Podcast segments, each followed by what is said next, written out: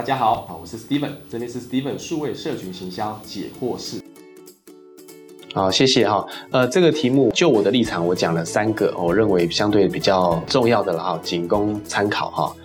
那第一个是说要具备一个乐观、乐观的心情，因为你在工作跟创业的不一样，就代表说你完完全全直接面对现实的残酷啦，不管是盈亏啊、环境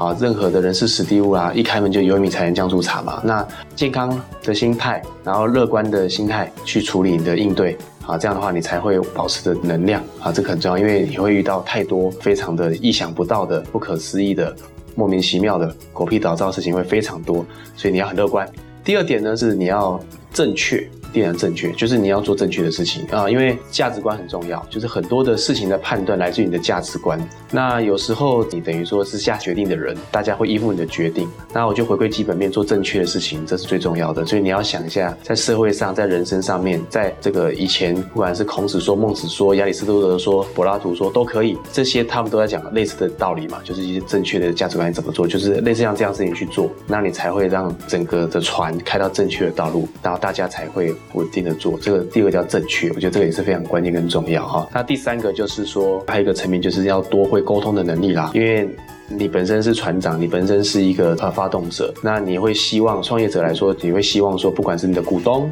同仁、投资者，或是你当老板有有员工的时候，你的沟通能力不要放弃沟通，永远要保持着热忱去做沟通，然后把彼此之间，那也是说，除了沟通，不是只有说你说沟通，更重要是你要听。好，所以彼此沟通去了解状况，画成一个圆了，好，把事情做得完善。OK，谢谢。